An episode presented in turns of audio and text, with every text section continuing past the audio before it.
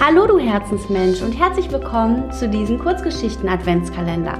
Heute gibt es wieder eine von 24 Geschichten von Gisela Rieger. Geschichte ist aus dem Buch Inspiration fürs Herz und wird von meiner Mama vorgelesen. Wenn du magst, folge mir gerne auf Instagram für mehr Content. Mein Name ist Lara Cäsar unterstrich. Ich wünsche dir ganz viel Spaß. Die Früchte des Baumes. Ein Unternehmer beobachtete einen alten Mann, der sich in seinem Obstgarten abmühte, Bäume zu setzen.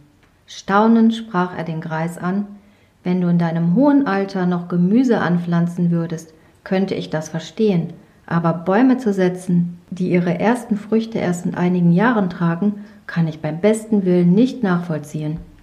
Der Greis erwiderte ihm mit einem Lächeln Das sind zwar meine Bäume, aber ich pflanze sie nicht für mich.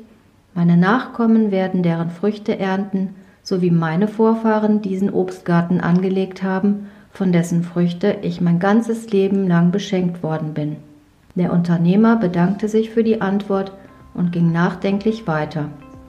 Der alte Mann schien seine Gedanken lesen zu können und dachte bei sich, nun haben meine Bäume, die erst in Jahren abgeerntet werden können, wohl jetzt schon Früchte getragen.